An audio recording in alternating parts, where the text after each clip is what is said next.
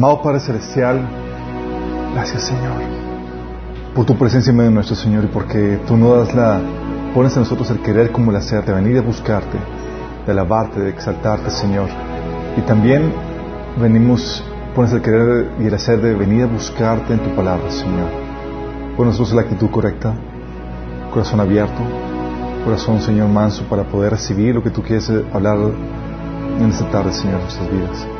Te rogamos, Padre, que tú hables detrás de mí, Señor, que cubras cualquier deficiencia, que tu Espíritu Santo se mueva con libertad, con poder, Señor, tocando la vida de cada uno de los que estamos aquí, de los que nos están sintonizando, Padre, y los que están viendo este video. Te lo pedimos en nombre de Jesús. Amén. Eh, vamos a ver el tema de cuidar tus, tu salvación. Eh, está, está ya el bosquejo en la página de Minas, en la sección derecha, últimos post, para que a los que les gusta anotar puedan seguir, eh, se pueden ahorrar eso, puedan poner atención y puedan seguirnos eh, en lo que vamos a platicar hoy. Y es un tema, chicos, que es, es controversial, pero es crucial. Es, necesitamos hablar de ese tema. Es muy, muy importante. Porque, porque estamos... Eh,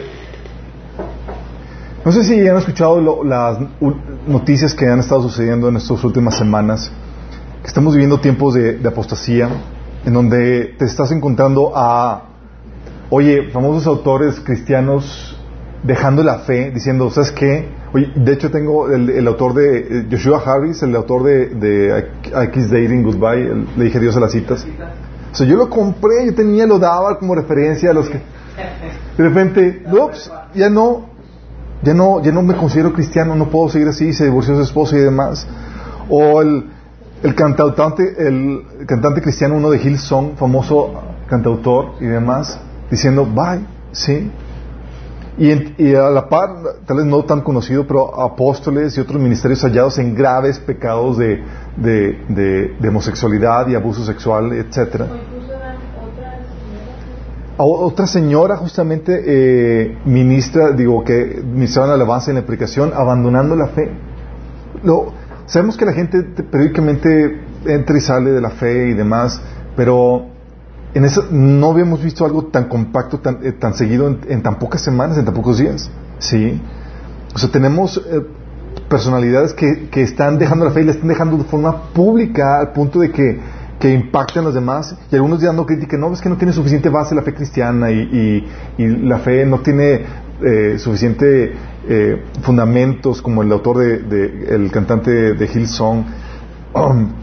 Pero a la par de eso tenemos, y todos tenemos aquí amigos cristianos del pasado que ya no están en la fe. Comenzaron con nosotros, de repente ya no, ya no siguieron. Sí, se volvieron unos que agarraron un, estilo de vida homosexual dejando eh, la fe cristiana, otros que se volvieron ateos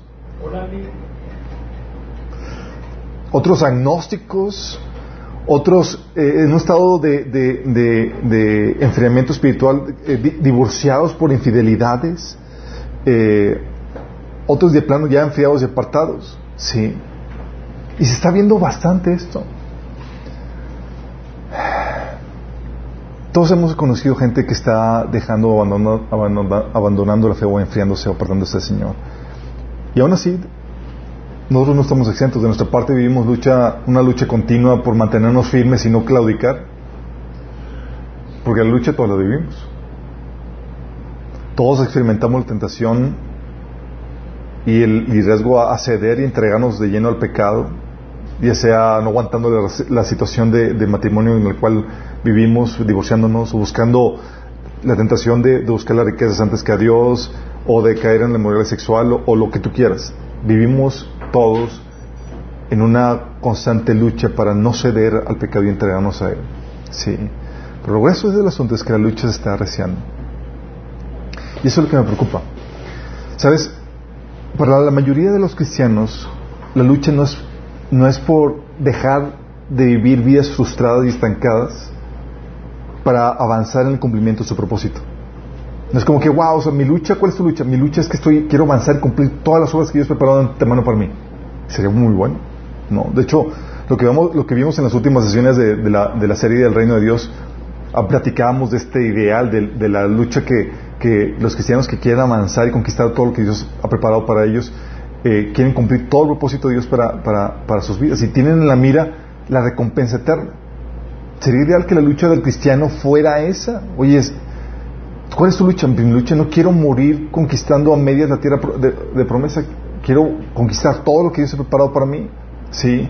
De hecho, esta es la lucha que mencionaba eh, 1 Corintios eh, 9, del 24 al 27. Pablo mencionaba, decía, ¿no se dan cuenta que en una carrera todos corren, pero solo una persona se lleva el premio? Así que corran para ganar. Todos los atletas se entrenan con disciplina, lo hacen para ganar un premio que no se desvanecerá. Pero nosotros lo hacemos por un premio eterno. Por eso yo corro cada paso con propósito. No solo doy golpes al aire, disciplino mi cuerpo como lo hace un atleta, lo entreno para que haga lo que debe hacer. Hablando de esta recompensa eterna, ¿sí? Y lo ideal es que todos tuviéramos, tuviéramos esa actitud. Así como lo hacían los héroes de la fe del, Antiguo Testamento, en Hebreos 11:75, fíjate lo que dice. Dice que hubo mujeres que por la resurrección cobraron, recobraron a sus muertos. Otros, en cambio, fueron muertos a golpes, pues para alcanzar una mejor resurrección, no aceptaron que les pusieran en libertad. O sea, vamos a sufrir el precio completo de, sufrimiento, de este culpable de sufrimiento, para tener una mejor resurrección, para resucitar más glorificados. Porque tenían la, mirada puesta en la, en la recompensa eterna. Qué genial que fuera que, nuestra lucha fuera eso, ¿no? Oye, pues, ¿cuáles son tus luchas? No, pues mi lucha es que estoy frustrado porque no estoy avanzando en todas las obras que Dios ha preparado de antemano para mí. ¡Wow! Sería genial, ¿no? Es brutal. Pero para la mayoría, la lucha es por lo más básico. El mantenerse en la fe. Sí, sobrevivir. Sí. Judas del 22 al 23 hablaba de esta lucha que, muchos viven. Dicen, deben de tener compasión de los que están, de los que no están firmes en la fe. Rescaten a otros arrebatándoles de las llamas del juicio. Incluso a, otros muéstrenles compasión, pero hagan con cuidado, aborreciendo los pecados que contaminan la vida de ellos. Está hablando de los que están todavía entre la cuerda floja y dices, es que agárralo, agárralo. Porque su lucha no es por alcanzar la recompensa, es para mantenerse vivos espiritualmente. Sí. Así como lo Jesús le reprendió a la iglesia de Sardis en Apocalipsis 3 del 1 al 2 que dice, yo sé todo lo que haces que tienes la fama de estar vivo, pero estás muerto. Y luego fíjate lo que dice, versículo 2, despierta, fortalece lo poco que te queda porque hasta lo que queda está a punto de morir. O sea, le está dando el diagnóstico, estás moribundo en la fe. O sea, tu, problemática no es que cuántas recompensas eternas vas a tener, tu problemática es apenas estás manteniéndote vivo en la fe. O sea, estás moribundo. ¿Sí? Y esto es lo grave. Lo grave es que lo que está en juego no es tu propósito, sino tu salvación eterna. El que, lo, el que la retengas o no. Se me lleva la pregunta, al tocar el, la, el debate de, entre muchos cristianos de ¿se pierde o no la salvación? ¿Sí? En los que hemos estudiado aquí, eh, ya saben la respuesta, es un tema que ya hemos estudiado, pero no todos tienen este conocimiento y no todos saben cómo resolver esa, esa, esa paradoja. Porque si bien hay pasajes que hablan de que la salvación no se pierde, que una vez que Dios te salva, nadie te puede arrebatar de sus manos y no te puede salir de su amor. Entonces hay pasajes que dicen la salvación no se pierde y otros pasajes que dicen sí se pierde. Entonces parece que se contradice y la respuesta es que no se contradice. Hay más allá, sí. La Biblia te habla de, en dos perspectivas. ¿Por qué? Porque para Dios que conoce el futuro, la salvación no se pierde. Para Él no se pierde. ¿Por qué? Porque Él conoce a los que son suyos. Dice 2 Timoteo 2 del 18 al 19, hablando Pablo acerca de una situación donde algunas personas se, se, apartaron de la fe. Y dice Pablo, andan diciendo que la resurrección ya tuvo lugar y así trastornan la fe de algunos. A pesar de todo, el fundamento de Dios eh, es sólido y se mantiene firme, pues está sellado con esta inscripción. El Señor conoce a los que son suyos. ¿Y desde cuándo los conoce? ¿Desde cuándo conoce a los que son suyos? Los conoce desde antes de la creación. Dice Romanos 8:29, porque a los que Dios conoció de antemano, también los predestinó a ser transformados según la imagen de su Hijo, para que Él sea el primogénito entre muchos hermanos. O sea, los conoció de antemano, ¿por qué? dice a ellos, y a ellos son los que llamó, dice a los que predestinó, a esos también los llamó, y los llamó, también los justificó, y los justificó, también los glorificó. ¿Por qué? Porque Dios sabe quiénes vencerán. Él es el que conoce el futuro. Conoce el, tiene conocimiento de toda la creación, presente, pasado y futuro. Y Él sabe de antemano. De hecho, dice Isaías 46, 10, solo yo puedo predecir el futuro antes de que suceda. Dios es el que tiene el conocimiento. Entonces, de antemano, Dios ya sabe quién lo va a aceptar y quién lo va a rechazar. Y Él prestinó a aquellos que, que sabía que iban a aceptar, iban a amar, lo iban a amar hasta el fin de sus días. Y esos los escogió para que fueran para, Él. Sí. Los que se apartan por él, bajo esta perspectiva simplemente no eran de, de, los que estaban destinados a salvación. Sí, dice 1 Juan 2.19. Esas personas salieron de nuestras iglesias, pero en realidad nunca fueron parte de nosotros. De haber sido así, se habrían quedado con nosotros. Al irse demostraron que no eran parte de nosotros. Pues, ¿Eran o no eran? No, no eran. Si nunca lo fueron, ¿por qué? Porque los ojos de Dios, en la perspectiva eterna, Dios sabía que, no eran de ese grupo de, elegidos, destinados a salvación. Por eso, bajo esta perspectiva podemos, eh, porque bajo esta perspectiva sabemos que los que realmente son de Él, nadie los puede arrebatar. Pasaje de, Jesús que dice en Juan 10, 28, 29, yo les doy vida eterna y nunca perecerán Nadie puede arrebatármelas, de arrebatarme, arrebatármelos de, la mano. Mi Padre, quien me, los ha, quien me los ha dado, es más grande que todos. Y de la mano de mi Padre nadie las puede arrebatar.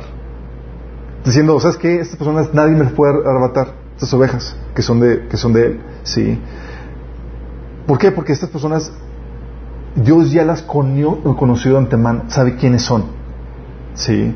Y pueden ellos estar seguros en el amor de Dios, como dice Romanos 8 del, 28, del 38 al 39, que dice, yo estoy convencido de que nadie podrá separarnos del amor de Dios, ni la muerte, ni la vida, ni ángeles, ni demonios, ni nuestros temores de hoy, ni, nuestras preocupaciones de mañana, ni siquiera los poderes del infierno pueden separarnos del amor de Dios.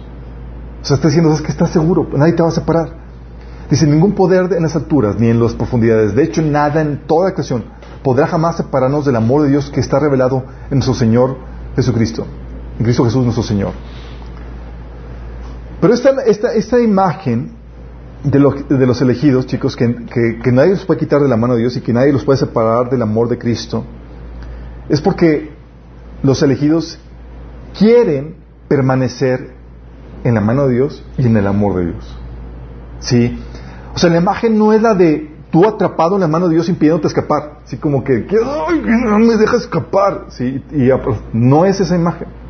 ¿Sí? Ni la imagen del amor como una casa en la cual no te puedes escapar de él. Esa no es la imagen.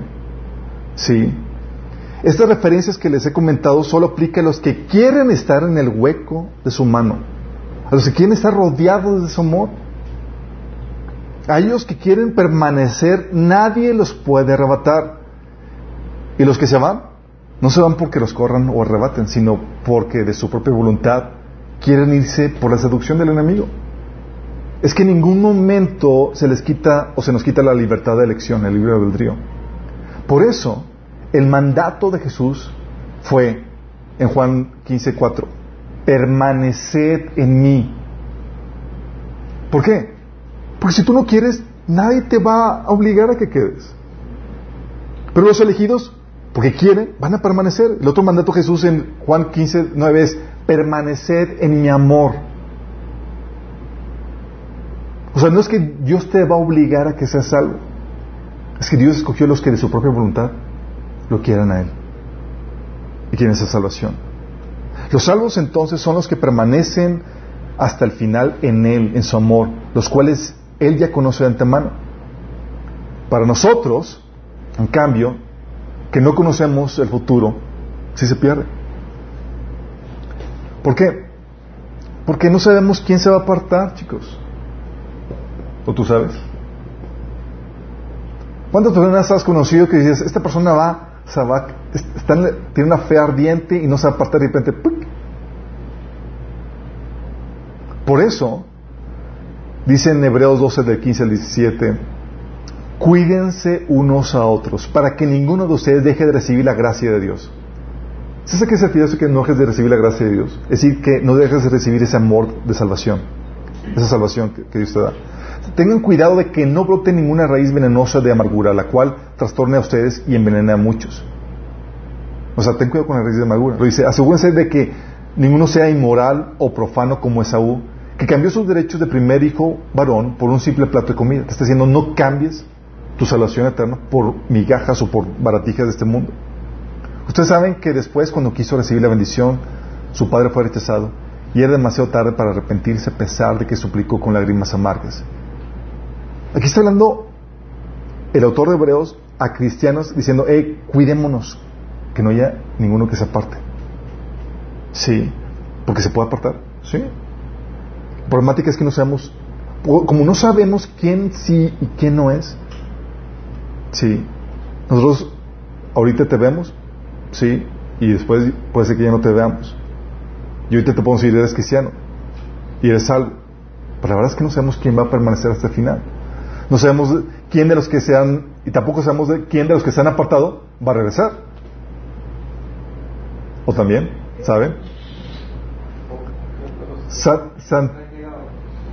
Exactamente, o quién de los que nunca han llegado van a llegar. Santiago 5 del 19 al 20 dice, hermanos míos, si alguno de ustedes se extravía de la verdad y otro lo hace volver a ella, recuerden que quien hace volver a un pecador de su extravío lo salvará de la muerte y cubrirá muchísimos pecados.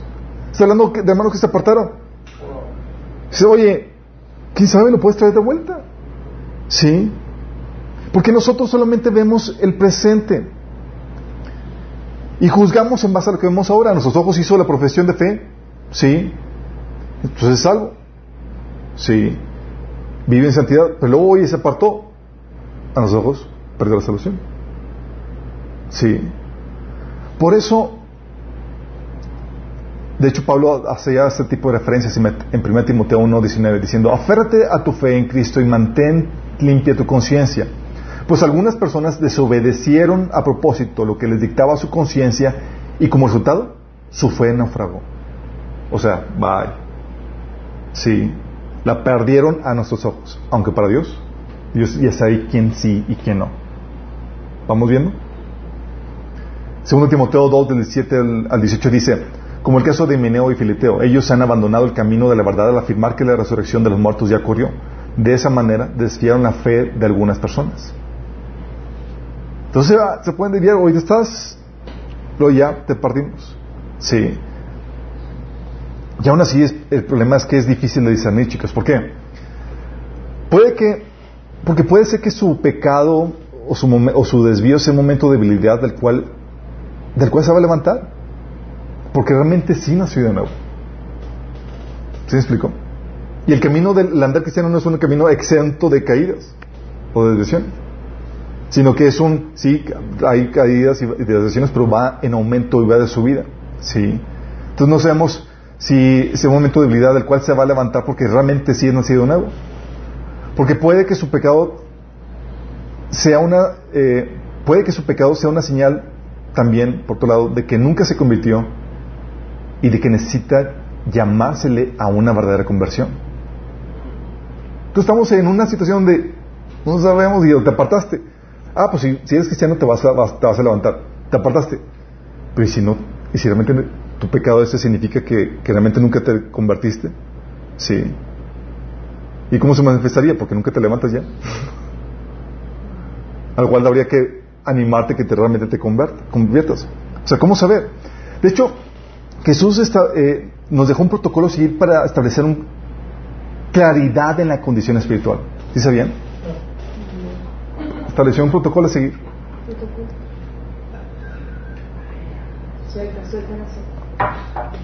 Lo vemos en Mateo 18, del 15 al 18. Dice, mira que dice, si tu hermano peca contra ti, ve a solas con él y hazle ver su falta.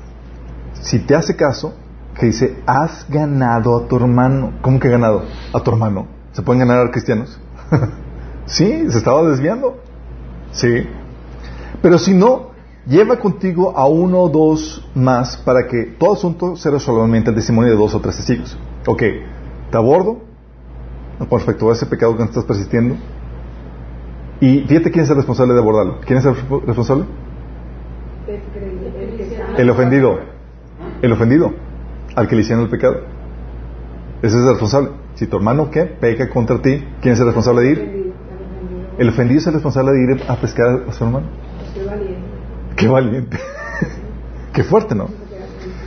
Dice, si, eh, dice, si tu hermano peca contra ti, ve a solas con él y hazle ver su falta. Si te hace caso, es ganado tu hermano. Pero si no, lleva contigo a uno o dos más para que todo asunto se resuelva mediante el testimonio de dos o tres testigos. O sea, ¿llevo testigos? Ok. ¿Lo hicimos recapacitar? Bien, ya ganamos a nuestro hermano otra vez. Si se niega a hacerles caso, díselo a la iglesia. Se trae la iglesia. Si, dice, y si incluso a la iglesia no le hace caso, veredicto. Trátalo como si fuera un incrédulo. O como un corrupto cobrador de impuestos. Es decir, lo declaramos no creyente. Pero no todos se alejan porque te hayan ofendido. Hay algunos que se alejan por su propio pecado. Pero todo pecado, si se dan cuenta, afecta a alguien. Y aquí el Señor está poniendo la responsabilidad, obviamente, aquí en este caso, está poniendo la responsabilidad del ofendido, el que es afectado. ¿Sí? Obviamente, tenemos toda la responsabilidad de ayudarnos y exhortarnos mutuamente. ¿Está en pecado contra ti o no? Sí, se les aseguro que todo lo que ustedes aten en la tierra quedará atado en el cielo y lo que, lo que desaten en la tierra quedará desatado en el cielo. Este, este protocolo que el Señor estableció para establecer claridad en cuanto a tu condición espiritual. Sí.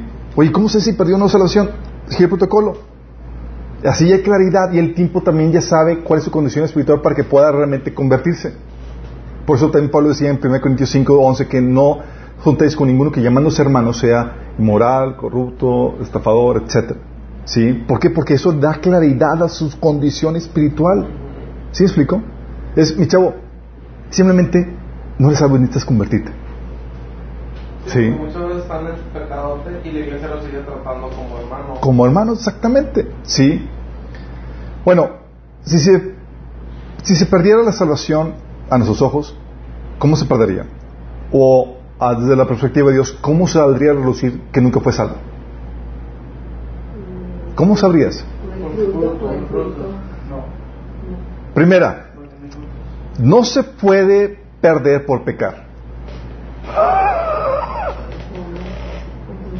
La salvación, chicos, no se pierde por pecar. No se pierde por pecar, pues las obras nunca nos otorgan la salvación. Y de acuerdo a la Biblia, el diagnóstico es que siempre tienes pecado. Juan 1.8 dice a los cristianos, si afirmamos que no tenemos pecado, nos engañamos a nosotros mismos y la verdad no está en nosotros. Órale. Sí, entonces, oye, tú puedes decir, oye, llegué a punto donde ya, holy, holy, no tengo pecado. No, una cosa es que seas ignorante de tu pecado.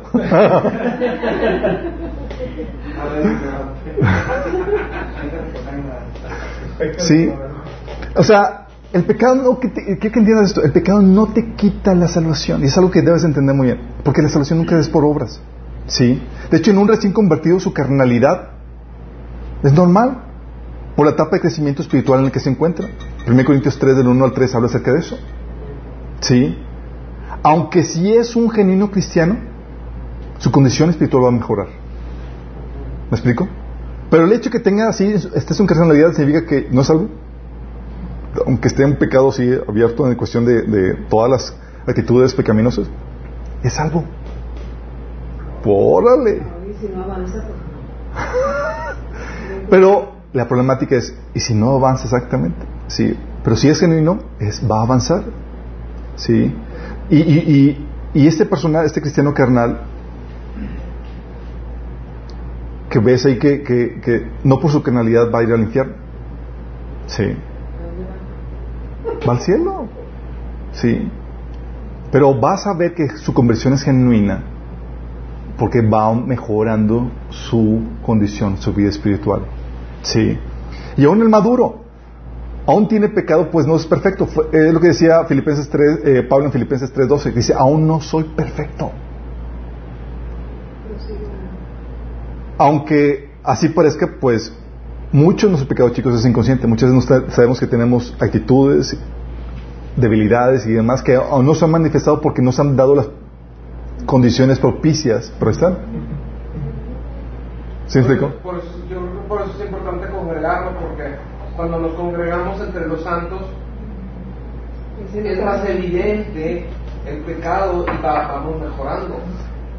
La congregación por eso es una familia, chicos, y sale en el roce, sale las debilidades, ¿sí? Pero aún así, no por su pecado inconsciente el cristiano se va a ir al infierno. ¿Sí me refiero? Oye, te- tengo, digo, tengo pecado ahorita, sí, no estoy consciente de ello.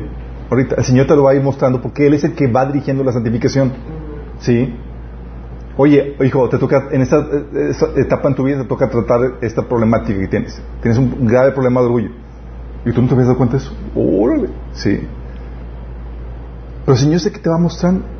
Porque no estamos conscientes de toda nuestra situación y gracias a Dios que no lo revela, si no nos aterraríamos. Y, ay, tan terribles somos. Sí, tan terribles. Sí. Entonces no se pierde por pecar la salvación, chicos. ¿Por qué se pierde? La fe y el arrepentimiento te dan la salvación. ¿Se acuerdan? Arrepentidos y creen en el Evangelio, es lo que Jesús comenzó predicando. Y su ausencia lo quita. Cuando hablo de fe, me estoy hablando a la fe en Jesús y su obra de redención. Y cuando hablo de arrepentimiento de tus pecados, estamos hablando de, de- de llevar a muerte todas aquellas obras que conducen a muerte. ¿sí? Eh, deshacernos de todas las obras que conducen a muerte. Eh, perderla, la salvación, o que se ma- manifieste que realmente nunca fuiste salvo, se, lo, se manifiesta o se sucede cuando se logra quitar alguno de estos dos elementos. ¿Sí? Se pierde por abandonar la fe de forma permanente. ¿Sí? 1 Corintios 15, del 1 al 2 dice, Ahora hermanos, quiero recordarles el Evangelio que les prediqué, el mismo que recibieron y en el cual se mantienen firmes. Mediante este Evangelio son salvos, si se aferran a la palabra que les prediqué. De otro modo, habrán creído en vano. O sea, si te mantienes firme en, el Evangelio, eres salvo. Si no, bye. No lo eres. Sí. La salvación viene por, por la fe en el Evangelio. Dejas de creer en el Evangelio y apostata- apostataste. No eres salvo. Sencillo.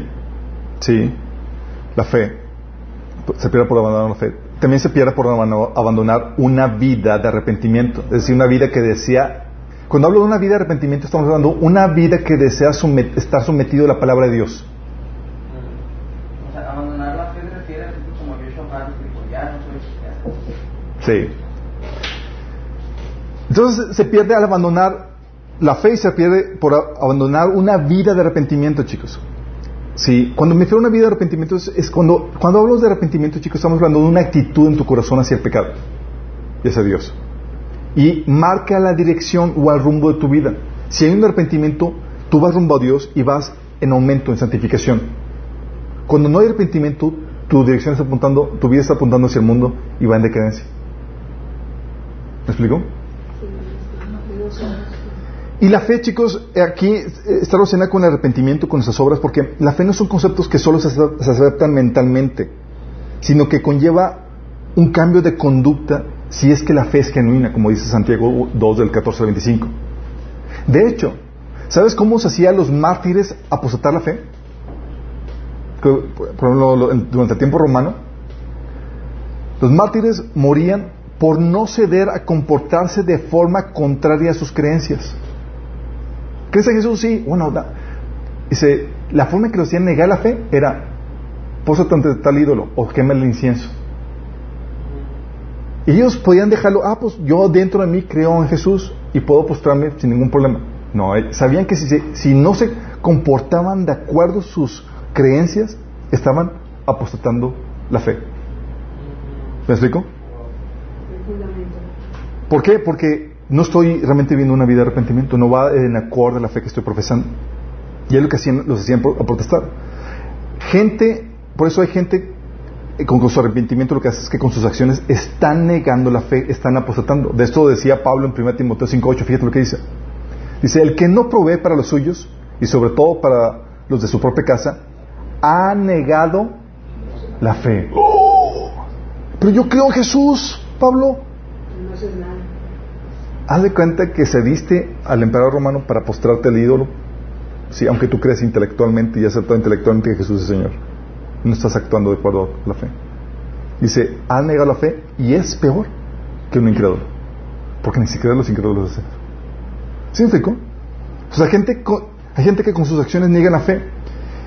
Persisten en pecados de los cuales se nos, advierte, se que nos excluyen del reino de Dios. Gálatas 2, 25, cuando habla, de las obras de la carne, dice, acerca de las cuales os amonesto, como ya los he dicho antes, de que los que practican tales cosas no heredarán el reino de Dios. Están persistiendo. También lo dice en 1 Corintios 6, eh, del 19 al 21. Y puede que su carnalidad sea normal al inicio de su profesión de fe, pero también puede ser que sea normal no porque, no, no porque va comenzando, sino porque realmente nunca nació de nuevo. Vóltelas. Y se manifiesta porque no hay mejoría en su vida. Sigue de cristiano carnalote. Sí. Como decía Pablo, Filipenses 3, 18 al 19. Como les he dicho a menudo y ahora lo repito con, hasta con las lágrimas, muchos se comportan como enemigos de la cruz de Cristo. Su destino es la destrucción. Adoran al Dios de sus propios deseos y se enorgullecen de lo que es su vergüenza. Solo piensan en lo terrenal. Es decir, no ha habido mejoría en nada. Y ellos van camino a destrucción. ¿Me explico? Entonces es posible que te apartes de Cristo y termines en el agua de fuego. ¿Es posible? Desde la perspectiva de Dios nunca fuiste salvo. Desde nuestra perspectiva, parece la salvación. Sí. Y eso nos lleva a esto, chicos.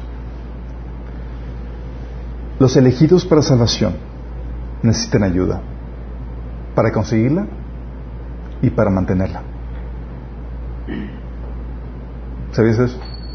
A lo largo y ancho de la Biblia te vas a que los elegidos para salvación necesitan ayuda para conseguirla y necesitan ayuda para mantenerla. Sí. Al inicio, para conseguirla y durante todo su recorrido. Por ejemplo, Pablo. Pablo sabía que su ministerio era necesario para la salvación de los elegidos. ¿Cómo? Con evangelismo. Pablo lo sabía. El decía en Romanos 1, 16 al 17, la verdad no me avergüenzo del Evangelio porque es poder de Dios para, los, para la salvación de todos los que creen. Los judíos primeramente, pero también los, los gentiles. De hecho, en el Evangelio se revela la justicia de Dios, que proviene de Dios, la cual es por fe de principio a fin, tal como está escrito, el justo por la fe vivirá. Sí. Y Pablo hablaba de este Evangelio y decía, sin embargo, predicar la buena noticia, el Evangelio, no es algo que pueda, de lo que pueda jactarme. Estoy obligado por Dios a hacerlo. Qué terrible sería para mí si no predicara el Evangelio. 1 Corintios 9, 16. ¿Por qué sería terrible? porque puede, porque sabía que de, su ministerio evangelístico dependía la salvación de los elegidos. Segundo Timoteo 2.10 dice Pablo, por tanto, todo lo soporto por amor a los elegidos, para que ellos también obtengan la salvación que es en Cristo Jesús con gloria eterna. ¿Qué estaba teniendo en mente Pablo? Es, de mi trabajo depende que más gente sea salva. Qué heavy, ¿no? Qué peso de responsabilidad. Y dices, güey, qué bueno que no soy Pablo. No, mi estómago. Es, cae sobre nosotros. Cae sobre nosotros. O sea, los elegidos para salvación dependen de nuestro trabajo. Qué bien, ¿verdad? Dice, por eso Pablo decía en Hechos 20, 20, 26 a los que les predicó en Efesios, dice, por tanto, hoy les declaro que soy inocente de la sangre de todos, porque sin vacilar les he proclamado todo el propósito de Dios. Porque dice que, porque dice que era inocente de la sangre de ellos. Era una referencia a Ezequiel 33, del 8 9, que decía, que decía Dios al, al atalaya. Dice, cuando yo le diga al malvado, vas a morir. Si tú no le adviertes que cambie su mala conducta, el malvado morirá por su pecado, pero a ti te pediré cuentas de su sangre. En cambio, si les adviertes le adviertes al malvado que cambie su mala conducta, no, y no lo hace, él morirá por su pecado, pero tú habrás salvado tu vida.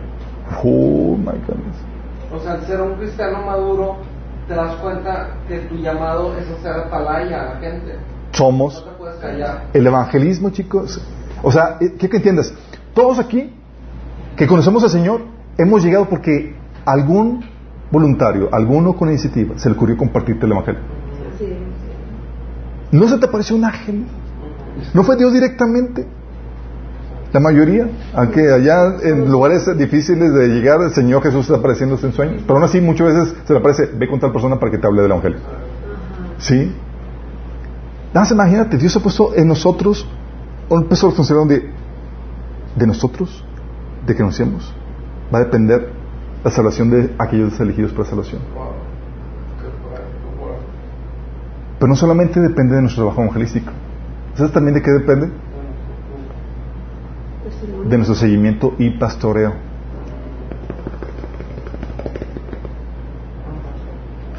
Fíjate lo que dice Pablo. Primero de Tesalonicenses 3 del 1 al 5 dice, es Pablo que le predicó, estuvo tres fines de semana en la iglesia en, con los tesalonicenses, les compartió el evangelio y les compartió profecía bíblica, o sea, bien pesado, órale, se lo estupió.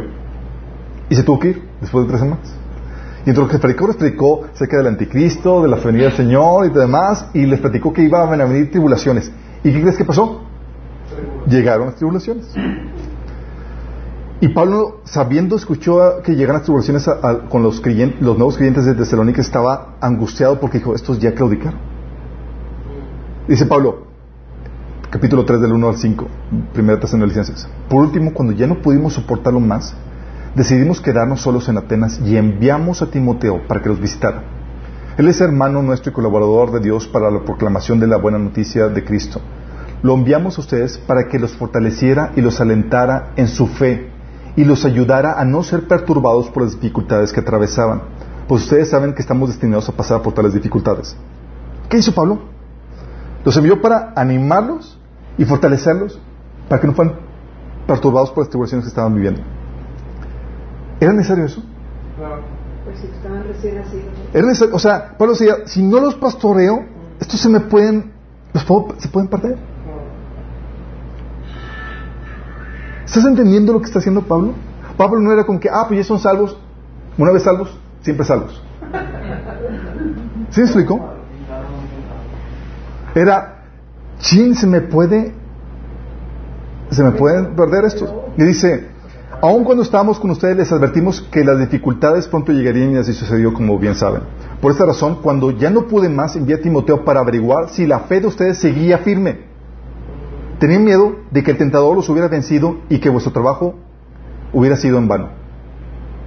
¿Tenían miedo a qué? A que el tentador los hubiera desviado de la fe, a que hubieran perdido la salvación. Y Pablo decía, ¿sabes qué?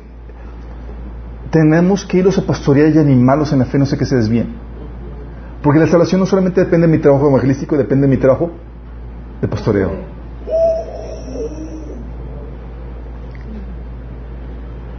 Tú lo ves en varios pasajes, por ejemplo, otro pasaje de 2 de Corintios 11, de 2 a 4, que dice, Pablo a la iglesia de Corintios, el celo que siento por ustedes proviene de Dios, pues los tengo prometidos a un solo esposo que es Cristo, pero para presentárselos como una virgen pura.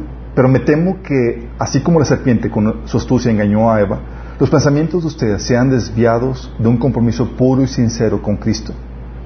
Si alguien llega a ustedes predicando un Jesús diferente del que les hemos predicado nosotros, o si reciben un espíritu un evangelio diferente del que les ya recibieron, a ese aguanta con facilidad. Estaba perturbado que, así como la serpiente ganó a Eva, esas personas fueron desviados del compromiso puro y sincero con Cristo. ¿Y qué está haciendo Pablo? Toda la cartera para traerlos de vuelta a ese compromiso puro y sincero. Pablo diría, pues no es necesario, pues ya son salvos, pues tranquilos. Pero sabía que la salvación se mantiene con ese trabajo de pastoreo en esa gente que les compartió. Por eso, ¿se acuerdan la iglesia de Galatas? Pablo decía que estaban aceptando un evangelio diferente, chicos. Pablo decía, temo por ustedes que tal vez haya estado, que me haya estado esforzando en vano, porque fue y compartió y se desgastó por todo eso. ¿Y sabes qué hace Pablo? Los trata de ganar de vuelta con, por medio de, de esa carta pastoral. Y les advierte en Galtas 5.4, aquellos de ustedes que tratan de ser justificados por la ley han roto con Cristo y han caído la gracia. Tómalo. ¿Qué está haciendo Pablo? Diciendo, está tratando de, con su pastoreo, traerlos de vuelta de esa desviación. Pablo no creía que, ah, pues no hago nada, que hoy ya los, los elegidos son elegidos. Sí, porque Dios destinó que el trabajo, que la salvación de las elegidos dependiera de la obra evangelística y pastoral de, los líderes de la iglesia. ¿Estás, consciente de, la, de, la, de, lo, de lo grueso que es esto? Ay, dices que bueno que no soy miembro del, que no soy líder de la iglesia. También del ministerio del cuerpo. Órale, también de ahí te aventamos la responsabilidad. Mateo 18, 15, lo que acabamos de leer. No es la voluntad de nuestro Padre que está en los cielos que se pierda uno de estos pequeños. No quiere que, Dios, que nadie se pierda, los que creen en Él. Pues dice, por tanto, si tu hermano peque contra ti, ve y repréndele, estando tú y él solos. Si te oyere, ¿qué dice? Has ganado a tu hermano. Depende entonces, ¿se está desviando el hermano con el pecado que hizo? ¿Qué hago? Tomo responsabilidad y lo traigo de vuelta, reprendiéndolo. Hebreos 3, del 13, fíjate lo que dice, lo que dice el autor de Hebreos. Escuchen. Fíjate lo que dice. Cuídense, herma- escuchen chicos, cuídense hermanos de que ninguno de ustedes tenga un corazón pecaminoso e incrédulo que los haga apartarse del de Dios vivo.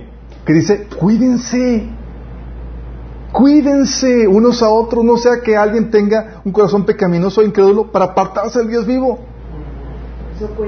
O sea, ¿qué estás diciendo? Es, puedes ayudar a que los eh, destinados para salvación se mantengan en la fe con tu obra de pastoreo corporal. Dice, más bien, mientras dure ese hoy, anime- animemo- anímense unos a otros cada día para que ninguno de ustedes se endurezca por el engaño del pecado. Hemos llegado a tener parte con Cristo, con tal de, que retengamos firme hasta el fin la confianza que, tu- que tuvimos al principio. Como se acaba, se acaba de decir, si ustedes oyen hoy su voz, no endurezcan el corazón como sucedió con la rebelión. Está hablando de guardarnos mutuamente, chicos. ¿Estás consciente de eso? Dice Hebreos 4 del 1, 1 y versículo 11, dice, cuidémonos por tanto, no sea que, aunque la promesa de entrar en su reposo sigue vigente, esta promesa de entrar en su reposo se refiere a recibir la salvación. Algunos de ustedes parezca quedarse atrás. Versículo 11, esforcémonos pues por entrar en ese reposo para que ningú- nadie caiga al seguir aquel ejemplo de, eh, al seguir aquel ejemplo de desobediencia. O sea, tenemos que cuidarnos y animarnos a que, hey, sí, el capítulo 12 de ese mismo Hebreos, del 15 al 17, dice, cuídense unos a otros para que ninguno de ustedes deje de recibir la gracia de Dios. Tengan cuidado de que no brote ninguna raíz venenosa de amargura, la cual los trastorne a ustedes y envenene a muchos. Asegúrense de que no, de que ninguno sea inmoral ni profano como Esaú, que cambió sus derechos de primer hijo varón por un simple plato de comida. Ustedes saben que después de cuando quiso recibir la bendición de su padre fue rechazado. Ya era demasiado tarde para arrepentirse a pesar de que suplicó con lágrimas amargas. Y sabemos que llega un punto donde ya es demasiado tarde para arrepentirte. Mueres, pasaste del umbral de la muerte, ni con lágrimas, chicos. Sí. Santiago 5 del 19 al 20 lo hemos visto. Hermanos míos, si alguno de ustedes se extravía de la verdad y otro lo hace volver a ella, es otro quien es otro, cualquiera de nosotros. Recuerden que quien hace volver a un pecador a su extravía lo salvará de la muerte y cubrirá muchísimos pecados. Sí. Hebreos 10 del 23 al 25, 25 dice por eso, mantengámonos firmes, mantengamos firmes la esperanza que profesamos, porque fiel es el que hizo la promesa. Procurémonos los unos por los otros a fin de estimularnos al amor y a las buenas obras. No dejemos de congregarnos como acostumbran hacerlo algunos, sino animémonos unos a otros con mayor razón ahora que vemos que aquel está día. ¿Qué está diciendo eso? Ese animarnos y procurarnos es para qué? Para que nos mantengamos en la salvación que hemos recibido. Porque dependemos de la obra de evangelismo de otra gente, de la obra de seguimiento pastoreo y también de unos y de otros. ¿Por qué? Chicos, como hemos visto, y se lo reitero, Dios decidió que la salvación se obtuviera gracias al ministerio de otros miembros del cuerpo de Cristo. Y eso pone un peso de responsabilidad enorme sobre cada uno de nosotros. Porque está diciendo que lo que tú hagas o dejes de hacer puede repercutir directamente en la eternidad de otras personas. Por eso se te puede demandar la sangre de otras personas. ¿Significa que los elegidos se pueden perder? No. Pero no te alientes por eso. Pues Dios te va a juzgar como si todos fueran elegidos. Sí, como dice Ezequiel 33 del 8 al 9. Si tú no lo adviertes, que cambie su mala conducta, el malvado morirá por su pecado, pero a ti te pediré cuentas de su sangre. Y no te dice ahí, porque era elegido. Es. Sí, tenemos una responsabilidad con nuestros hermanos.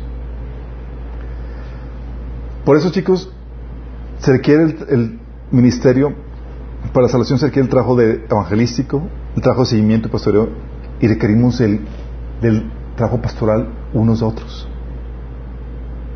para mantenerse en esta salvación. ¿Estás consciente de lo que estamos viendo? O sea, en pocas palabras, haz tu parte y la respuesta de los otros no es tu responsabilidad, pero sí. Pero tenemos que cumplir nuestra parte, así es. O sea, es que no va a quedar de mí, como decía Pablo, si ustedes se pierden, si ya no queda de mí. Yo les he transmitido el consejo de Dios, como dice en Hechos 20. Pero no solamente requiere de, del trabajo evangelístico, de pastoreo y del, trabajo corporal, también requiere de tu propio esfuerzo. Ah, caray, pero la salvación no es por... No, no. No es esfuerzo para conseguir la salvación, para mantenerla. Sí. Algo que hemos platicado es que la salvación es como si te regalan una mascotita. La mascota es gratis. Mantenerla es otra cosa. Sí. Y la salvación se tiene que mantener, chicos. Y se requiere un esfuerzo. Uno, para guardar, por ejemplo, la doctrina, la fe. Pablo decía a Timoteo, ten cuidado de ti mismo y de la doctrina, persiste en ello, pues haciendo esto te salvarás a ti mismo y a los que te oyeran. O sea, tienes que aplicarte para mantenerte en esa doctrina, en esa fe que se te ha enseñado. ¿Sí? No sabes como Himeneo y Fileto que trastornaron la fe de algunos al decir que, la resurrección ya había, ya había pasado. Y acuérdate lo, lo, que el Señor enseña. Si te apartas, ¿sí? Si tú crees un evangelio diferente y estás bajo maldición. Dice Gálatas 1 del 8 9 eso. Y peor si lo enseñas. La santidad también. ¿Sí? Si te das cuenta, tiene que ver con arrepentimiento y fe. Tienes que guardar la santidad. Eso depende de ti. El arrepentimiento de las obras que conducen a muerte. Según Timoteo 2.19 dice, todos los que pertenecen al Señor deben apartarse de, de, la maldad. Ese es su sello que los caracteriza como el Señor. Sí, ese apartarse de la maldad, chicos, se conoce como santidad, santificación. No significa que sean perfectos, sino que viven una vida donde están buscando agradar a su Señor, apartados de todo lo que el Señor aborrece. Por eso dice Hebreos 12, 14, busquen la paz con todos y la santidad, sin la cual nadie verá al Señor. ¿Te acuerdas? Romanos 8 del 12 al 14 habla de, uno de los propósitos de, que, por los cuales se te dio el Espíritu Santo, es para que hagas morir las obras de la carne. Dice, por tanto, amados hermanos, no están obligados a hacer lo que su naturaleza pecaminosa los incita a hacer. Pues si viven obedeciéndola, morirán.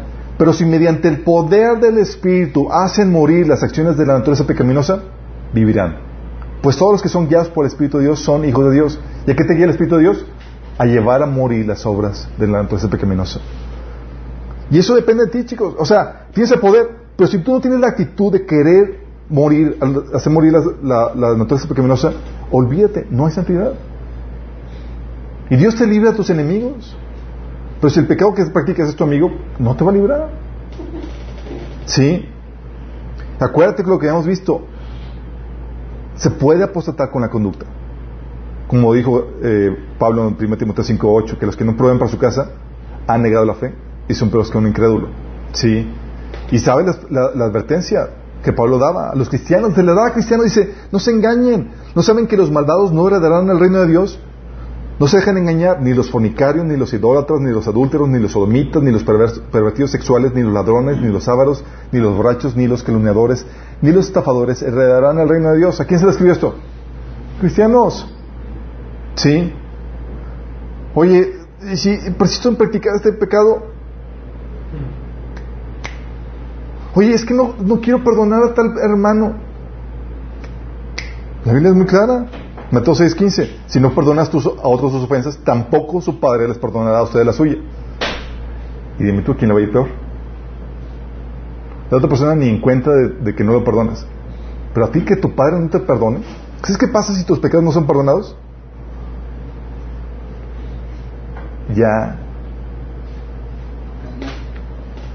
Sí. O, oye, amas este mundo, ¿sí? Dice, pues todos están seguros que ninguna persona inmoral, impura o avara, avara, heredará el reino de Cristo y de Dios, pues el avaro es un idólatra que adora las cosas de este mundo. Entonces tienes que guardar la doctrina, guardar la santidad y perseverar en ello. ¿Hasta cuándo? ¿Cuántos, cuántos años tengo que para mantener la fe para, para que ya toda tu vida, o sea, como que cinco años, con que quieras cinco años ya te ganaste la salvación para siempre. Ya Cien. viene el rapto y ya. La meta es 100. Esto es lo que dice Hebreos 10 del 36 al 79. Perseverar con paciencia es lo que necesitan ahora para seguir haciendo la voluntad de Dios. Entonces recibirán todo lo que Él ha prometido. Pues dentro de muy poco tiempo aquel que viene vendrá sin demorarse. Mis justos vivirán por la fe. Pero no me complaceré con nadie que se aleje. Pero nosotros no somos de los que se apartan de Dios hacia su propia destrucción. Somos los fieles y nuestras almas serán salvas. ¿Sí te das cuenta de lo complejo que es esto, chicos? Para tu salvación requieres que alguien te comparte el Evangelio, requieres del trabajo de pastoreo, seguimiento, requieres del cuerpo que te ayuda y requieres de tu propio esfuerzo para mantenerte en la fe. En la fe y en ese camino de santidad.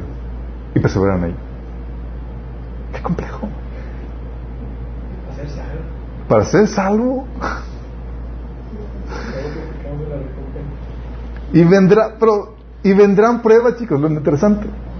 O sea, no es como que ya lo tengo listo. No, no, no, se va a poner interesante la cosa, chicos. No, no sé, algunos de aquí, eh, la semana pasada pusieron, eh, pusieron gratis el- la película de El progreso del peregrino. Y habla de, de- de el caminar cristiano hacia la, la Nueva Jerusalén. Y todas las pruebas que tienen que pasar para, para mantenerse en ese camino, no claudicar y no abortar la misión y llegar a la meta. Sí, todo lo que tenemos que llegar para llegar a nuestro destino, porque van a venir pruebas.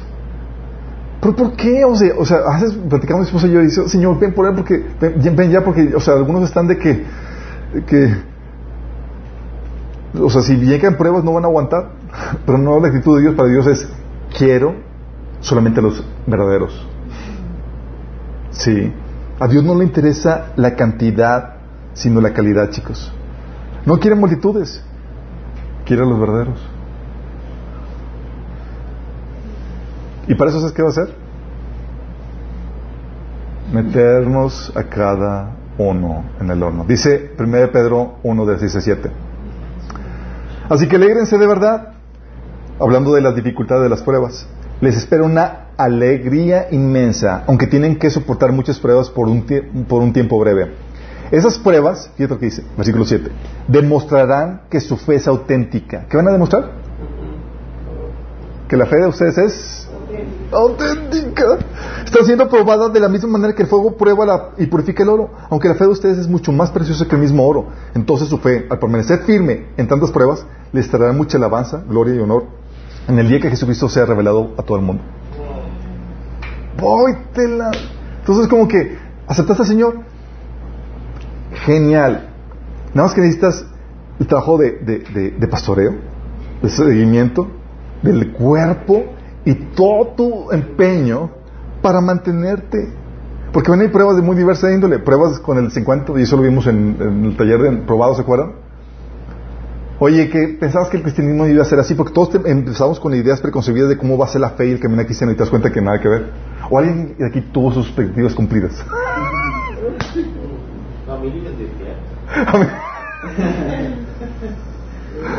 O probados con el sufrimiento. ¿Sí? ¿Te acuerdas? De, hecho, con, con el probados con el desencanto, ¿sabes qué hacía yo para ayudar a mantener a la gente? Jesús les, en, en Juan 16 les advertía lo difícil que iba a estar para que no, perdieran la fe.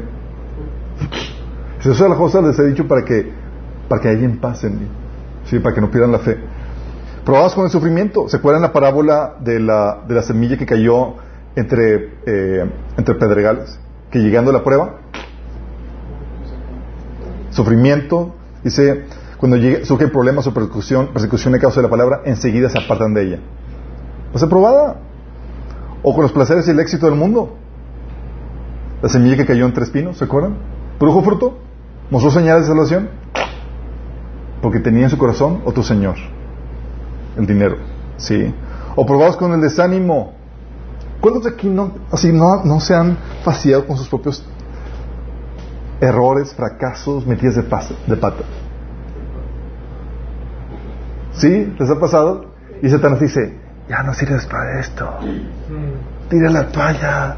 Eso lo vimos en el, taller de la guerra espiritual, cómo son estrategias que el enemigo utiliza para que algunos se, se zafanen. De hecho, eso fue lo que sucedió. ¿Se acuerdan con el hermano que pecó con, en Corintios capítulo 5, el que estaba teniendo relaciones con su, con su madrastra? ¿Se acuerdan? Lo expulsaron de la iglesia y el tipo estaba, no soy, no sirvo para nada, bla, bla, bla, o sea, y, y- quería regresar, pero se sentía un luce, porque pues al final cuentas también lo super exhibieron. Escribieron una carta de él, imagínate. que va a ser bestseller. Segunda,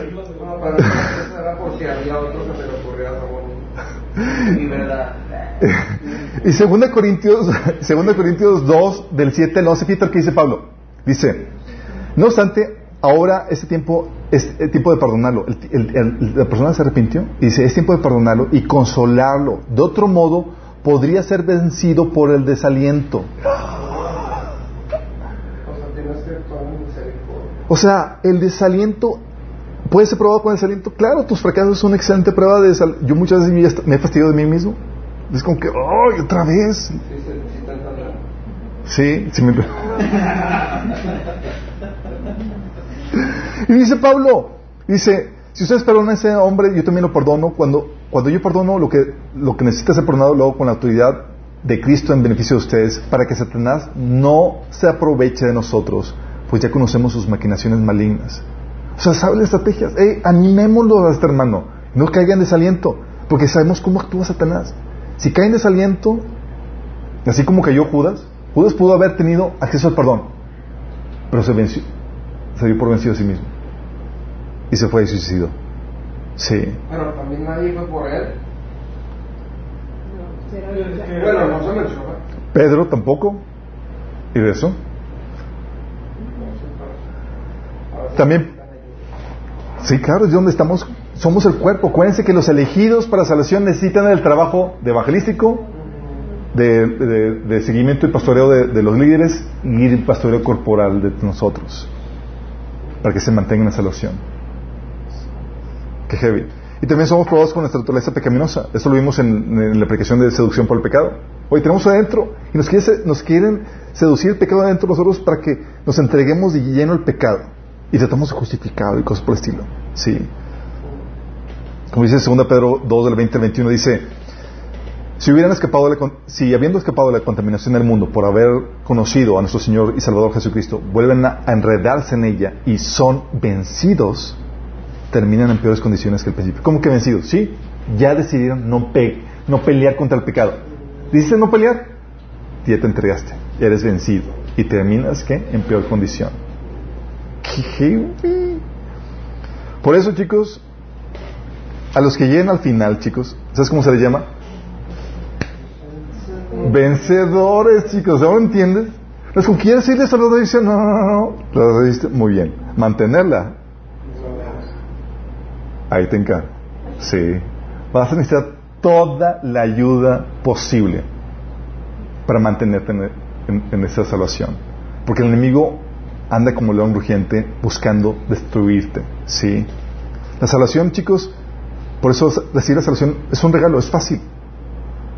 Mantenerte en ella requiere lo que dice Pablo en 1 Timoteo 6:12, requiere pelear la batalla de la fe. ¿Se acuerdan cuando vimos guerra espiritual, taller? Dijimos, "Oye, ¿para qué le damos guerra espiritual, mi chavo? Porque estamos en guerra. Y está por tu alma. Sí, y si no sabes pelear, ya pariste chayotes por toda la eternidad. Y con espinas.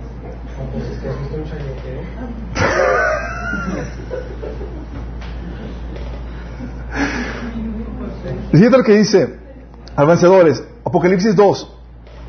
Jesús lo, re- lo reitera vez tras vez a los que logran mantener la fe hasta el final. Dice, al que venciere, le daré comer árbol de la vida. Al que venciere, no sufrirá del daño de segunda muerte. Al que venciere, daré a comer el maná escondido. Al que venciere, guardaré mis obras hasta el fin. Yo le daré autoridad sobre las naciones. Al que venciere, será vestido en vestiduras blancas. Y no borraré su nombre del libro de la vida. Al que venciere, yo le haré columna en el templo de mi Dios. Al que venciere, le daré que se siente conmigo en mi trono. Al que venciere, chicos. Nos está diciendo porque es, es una, estamos en una batalla por nuestra fe. El enemigo está queriendo, queriéndote llevar a abortar la fe porque quiere que, a- llevarte que, a, a- a que ardas con él por la eternidad.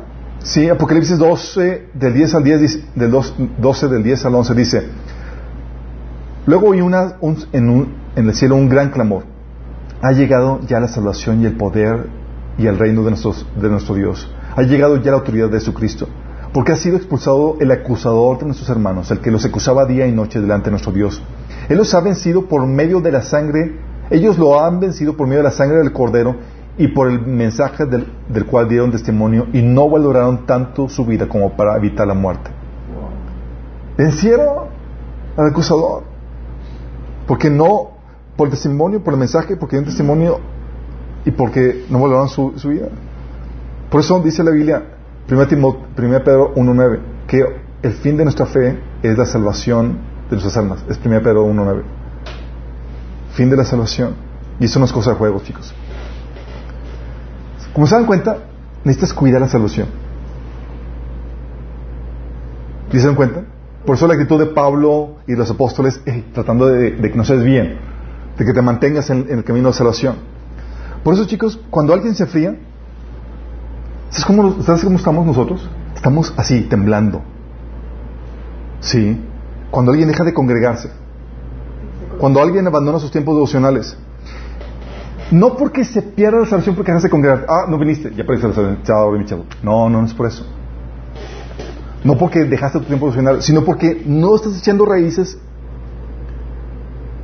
en la fe cristiana.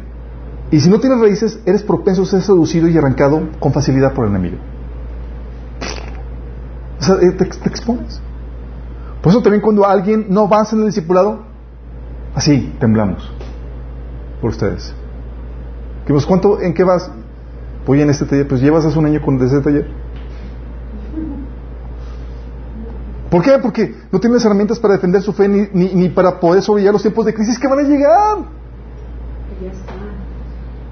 Sí, las dificultades, los tiempos de prueba van a venir. ¿Y tienes herramientas para pelear con eso? O sea, no sabes apologética, hoy en nuestros días es básico. sabes las bases de nuestra fe, así como, como no sabes eso, eres presa fácil para que te expongas a herejías. Oye, no sabes de profecía, así que no sabes, no tienes una visión eterna por qué vivir y vives para estar relajoso de este mundo.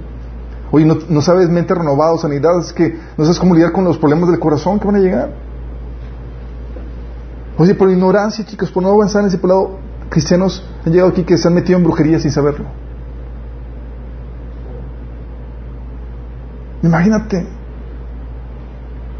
Por eso también cuando alguien no aplica lo aprendido, tememos. Si cuando gente que ya tomó lo de sanidad emocional, por ejemplo, y luego dijeron, es que no puedo perdonarlo, yo, uy, ¿cómo no puedes perdonarlo? O alguien que se entrega al pecado sexual, no, es que ando viviendo con mi novia. Yo, ¿cómo que no andas viviendo con tu novia? ¿Qué, qué, qué? O aplica lo que aprendiste. O cuando alguno de nosotros o de ustedes no hacen nada para Dios y viven solo para sí mismos.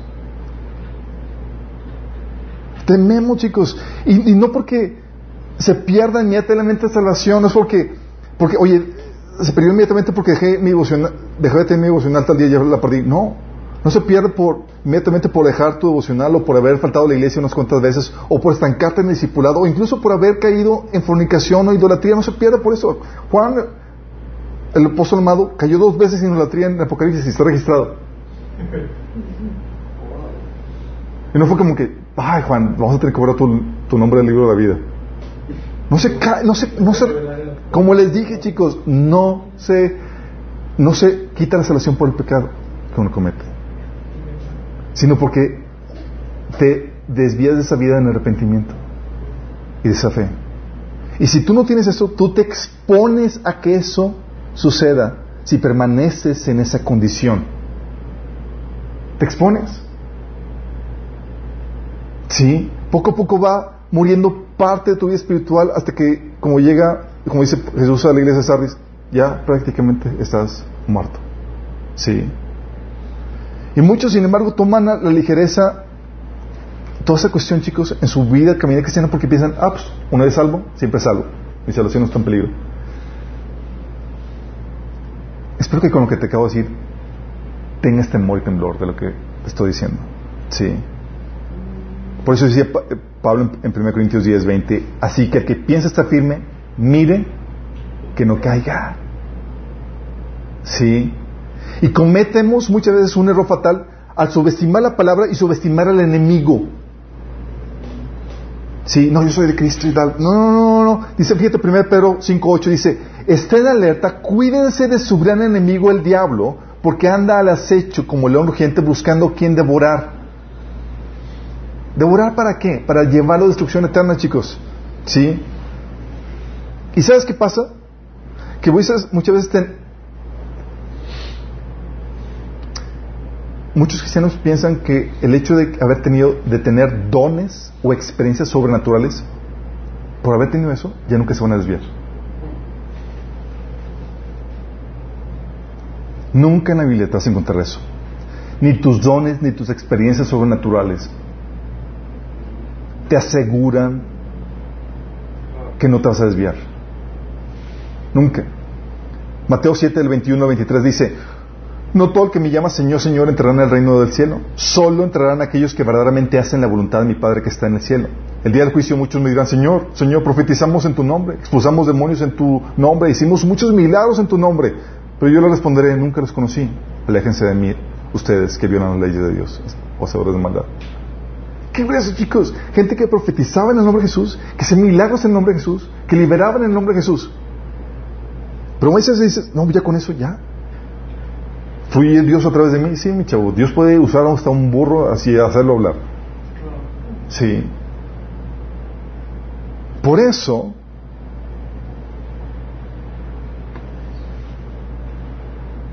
cuida tu salvación. Tú no sabes si vas a permanecer hasta el final. Por eso la debes de cuidar. Teme cuando te estás enfriando en tus tiempos devocionales. Ten pavor cuando ya estás perdiste el hábito de, congregarte. Porque todo eso, mírate, todo eso lo requerimos para mantenernos en el camino de salvación. Sí. Hebreos 2 del 1 al 4 dicen. Así que des- debemos prestar mucha atención a las verdades que hemos oído, no sea que nos desviemos de ellas. Pues el mensaje que Dios transmitió mediante los ángeles se ha mantenido siempre firme, y toda infracción de la ley y todo acto de desobediencia recibió el castigo que merecía. Entonces, ¿qué nos hace pensar que podemos escapar si descuidamos esta salvación tan grande, que primeramente fue anunciada por nuestro Señor Jesús y luego fue transmitida por quienes la oyeron hablar? Además, Dios confirmó el mensaje mediante señales, maravillas, diversos milagros y dones del Espíritu Santo según su voluntad. Fíjate la palabra del, del- apóstol aquí. ¿Qué nos hace pensar que podemos escapar si descuidamos esta salvación tan grande? Cuida tu salvación. Cuida tu salvación. No tomes por sentado el regalo que te ha sido dado. Lo puedes perder. Y cuidémonos unos a otros. En medio de tanta apostasía, tu cooperación, tu influencia puede ayudar a que aquellos destinados para la salvación que estaban apartándose vuelvan y realmente recuperen el camino. Como dice Hebreos 12 del 15 al 17, cuídense unos a otros para que ninguno de ustedes deje de recibir la gracia de Dios. Cuídense unos a otros. ¿Sabes cuál es la forma más eficiente de cuidar tu salvación? ¿Cómo se los ocurre, chicos?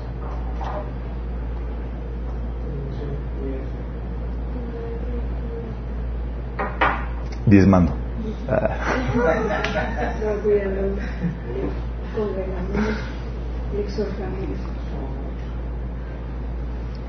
Luchando no para cuidarles, chicos, para crecer en tu salvación y cumplir tu propósito. Lo, que te va a echar raíces. No lucha para cuidarla, para crecer en tu salvación. Fíjate lo que decía 2 Pedro 1 del 3 al, al 11. Fíjate lo que habla. Dice, Su divino poder, al darnos conocimiento de aquel, de aquel que nos llamó por su propia gloria y excelencia, nos ha concedido todas las cosas que necesitamos para vivir como Dios manda. Así, Dios nos ha entregado sus preciosas y magníficas promesas para que ustedes, luego de escapar de la corrupción que hay en el mundo debido a los malos deseos, lleguen a tener parte en la naturaleza divina. O sea, tienes todo lo necesario para santificarte. ¿Sale? Por eso, precisamente, esfuércense por añadir a su fe virtud. A su virtud, entendimiento. Al, al entendimiento, dominio propio. Al dominio propio, constancia. A la constancia, devoción a Dios. A la devoción a Dios, afecto fraternal. Y al afecto fraternal, amor. Todo lo que hay que añadirle, chicos. Es un proceso de crecimiento. Porque si estas cualidades, porque estas cualidades, si abundan en ustedes, los hará crecer en el conocimiento de nuestro Señor Jesucristo. Fíjate lo que dice. ¿Qué va a hacer esto? Sí, crecer. Y evitará que sean inútiles e improductivos. En cambio, el que no tiene estas, el que no las tiene es tan corto de vista que ya ni ve y se olvida que ha sido limpiado de sus antiguos pecados. Por lo tanto, hermanos, esfuércense más todavía por asegurarse del llamado de Dios que fue quien nos eligió. Si hacen estas cosas, no caerán jamás. Entonces, la estrategia es sencilla, chicos. Es, para no morir, crecer. No hay de otra. Si no estás creciendo, vas en camino a la muerte. Sí. Si, si hacen esas cosas, no caerán jamás y se les abrirá de par en par las puertas del reino eterno su Señor y Salvador Jesucristo.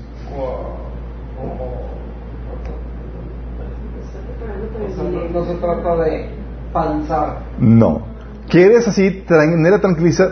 Crece en tu fe cristiana. Crece en tu salvación. Sí.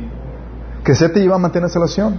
Como dice 2 Pedro 2 del 2 al 3, dice, deseen con ansias la leche pura de la palabra como niños recién nacidos. Así por medio de ella crecerán en su salvación.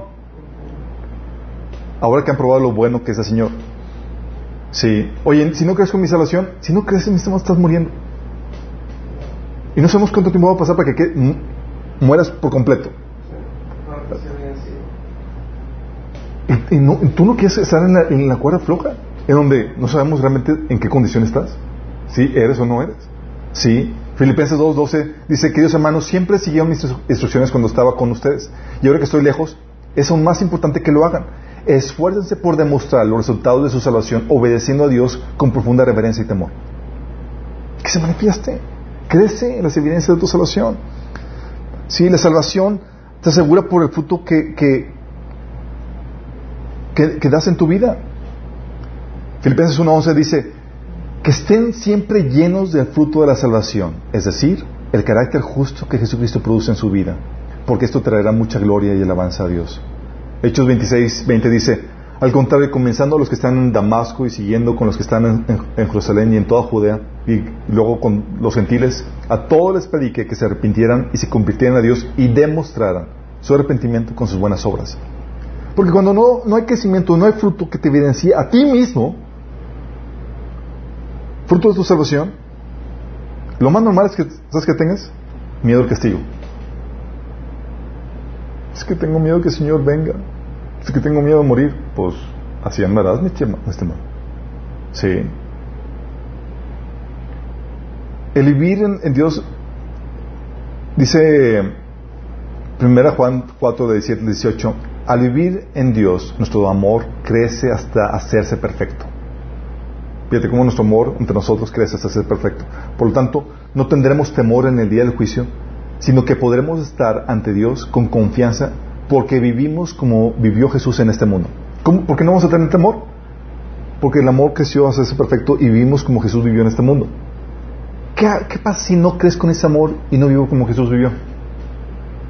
Dice, esa clase de temor, en esa clase de amor no hay temor, porque el amor perfecto expulsa todo temor. Si tenemos miedo, es porque por temor al castigo. Y esto demuestra que no hemos experimentado plenamente el perfecto amor de Dios. O sea, estamos viviendo en nuestra carnalidad, no viviendo en ese camino de amor. Y hay gente que quiere apagar la conciencia convenciendo, no, convenciendo, convenciéndose unos a otros de que su salvación no se pierde y que confíen en el amor de Dios aunque vivan vidas entregadas al pecado. Así, el vida pecado. No, es que tú no debes de dudar de tu salvación. Y tratas de convencerlo y la persona por dentro es que tengo miedo. Pues sí, ellos saben lo que están viviendo. Y Judas 1 del 4 dice a los, a estos cristianos, dice, les digo, porque algunas personas que no tienen a Dios se han infiltrado en sus iglesias diciendo que la maravillosa gracia de Dios nos permite llevar una vida inmoral. Dios te ama. Sí, así como estás. Sí. Dice, la- y luego dice, dice Judas, la condena de tales personas fue escrita hace mucho tiempo, pues se ha negado a Jesucristo nuestro, nuestro único dueño y Señor. ¿Qué grueso? Tú no puedes andar diciendo, tú tranquilo, puedes vivir en tu pecado, Dios te ama y te abraza y Él no te va a condenar. No, no. Fíjate la actitud de Santiago. Él responde, él, lo que lo reprende a los, a los cristianos a los cuales le escribió su carta y les enseña a responder a la convicción de pecado que hay en ellos y les enseña que vuelvan a Dios con lágrimas. Es lo que les dice, Santiago 4 del 7 al 10. Les llama, al momento de, abordar la problemática que ellos estaban teniendo, dice, adúlteros. ¿No se dan cuenta de que la amistad con el mundo los convierte en enemigos de Dios? Lo repito, si alguien quiere ser amigo del mundo, los hace enemigos de Dios. Fíjate lo fuerte que le está diciendo. Diciendo, ustedes chicos son enemigos de Dios. Andan de adúlteros. Versículo 7 dice, así que humíllense delante de Dios. Resistan al diablo y él huirá de ustedes. Acérquense a Dios y Dios se acercará a ustedes. Lávense las manos, pecadores. Purifiquen su corazón, porque su lealtad está dividida entre Dios y el mundo. Derramen lágrimas por lo que han hecho. Que haya lamento y profundo dolor. Que haya llanto en lugar de risa y tristeza en lugar de alegría. Humíllense delante del Señor y Él los leva- levanta- levantará con honor. Fíjate cuál es la, respuesta que, Santiago abordaba a ellos. Tiene una problemática donde estaban eh, eh, amando cosas del mundo más que a Dios. Él no les dijo, Coco Wash, ustedes tranquilos chicos. Sí, dijo, le- les llevó a que tendieran a esa convicción de pecado y que se quedaran a Dios con lágrimas y humillación. ¿Por qué? Porque como lo hemos comentado chicos, nos podemos desviar y podemos, a los ojos del hombre, perder la salvación. Y la salvación requiere del trabajo pastoreo para que la gente vuelva y se mantenga en el camino. Y requerimos unos otros para que nos ayudemos unos otros a mantenernos en el camino de la salvación. Sí. Por eso es muy grave el, el que tú te aflojes y te así relax. No, pues ya, Señor me salvó. Sí, mi estimado. Pero es prepárate, porque el enemigo viene con todo para tratar de, de hacerte desviar de la salvación. Es muy delicado esto. Por eso tenemos que cuidarnos, como lo pusimos, cuidar tu salvación, cuidarnos de nosotros. Mi oración, chicos, es que no descuides esta salvación que has recibido con temor y temblor. Y que con este conocimiento ayudes a pastorear a otros hermanos que sabes que están en la cuerda floja. Sí, hay hermanos que no van a, no van a reaccionar bien. Que les dices, hermanita, oye, no la he visto en la iglesia, ¿por qué no se ha congregado? ¿Quién eres tú para decirme esto? Bla, bla, bla. Te van a salir con ese tipo de cosas. Sí. Oye, hermano, ¿qué onda con esto? Te van a salir con ese tipo de cosas. Pero es parte de nuestro trabajo. Que no quede de ti, que seas libre de la sangre de, Dios. Sí. Sí va a causar tristeza. Pero recuerda lo que te dije. La salvación de los elegidos depende del trabajo pastoral, de evangelístico, tuyo y mío. Trabajo pastoral, tuyo y mío. Trabajo del cuerpo de Cristo. No necesitamos mutuamente. Ahora entiendes por qué Pablo, el autor de Hebreos, decía, no dejemos de congregarnos. Porque tú solo agarras monte. Por, no, eso es cuestión de tiempo. Necesitamos, ten una santa confianza en ti mismo. No puedes hacerlo solo. Necesitas que gente te anime en este camino de la santidad. Y tal vez tú ni siquiera te has entregado a Cristo, o tal vez te apartaste y quieres rezar y quieres consagrarte al Señor. Si tú quieres volver a entregarte a Cristo, yo te quiero hacer la invitación a que, a que lo hagas hoy. Que no esperes a mañana. No sabes, no tienes la vida garantizada más al rato.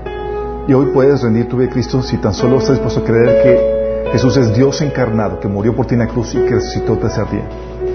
Y si estás dispuesto a entregar genuinamente tu vida para que Él te guíe en lo que es mejor para ti, puedes hacer este tiempo de consagración donde vuelves a los caminos de Dios. Ahí donde estás, cierra tus ojos y dile, Señor Jesús, te pido que me perdones por haberme apartado de ti. siguiendo mis propios caminos, mis propias ideas de lo que es bueno y malo. Yo me arrepiento. Te pido que me perdones. Yo entrego y brindo mi vida a ti, Señor. Yo creo que moriste por mí en la cruz y que resucitaste para el perdón de mis pecados. Y hoy te pido que me salves, que me perdones, que me limpies, que me des tu Espíritu Santo. En el nombre de Jesús. Amén. Si tú hiciste esta oración, tiene que haber frutos que manifiesten ese verdadero arrepentimiento. Tienes que empezar a congregarte, empezar a leer la Biblia a partir del Nuevo Testamento. Contáctanos, queremos ayudarte en tu camino cristiano. Y a todos los que estamos aquí, andemos en el temor y temblor del Señor, chicos, cuidándonos unos otros. Porque ahorita nos vemos, pero cualquiera puede desviarse. Y ahora más que nunca, entre tantas apostasía a nuestro alrededor, puede ser cualquiera de nosotros. Vamos a orar. Amado Padre, ayúdanos, Señor, a mantenernos firmes, a cuidar este regalo de la salvación que nos has dado, Señor. Gracias porque sabemos que no se pierde por pecar, Señor, sino por cambiar nuestra actitud de una vida entregada a ti a una vida que quiera hacer su propio deseo, Señor. Padre, queremos mantenernos en ese camino de salvación, Señor, en ese camino de la santidad, sin la cual nadie verá, te verá tu Señor. Ayúdenos, Señor, a ser fieles hasta el final, Señor, no apartarnos. Y ayúdanos mutuamente, Señor, en ese camino, Padre. Te lo pedimos en nombre de Jesús.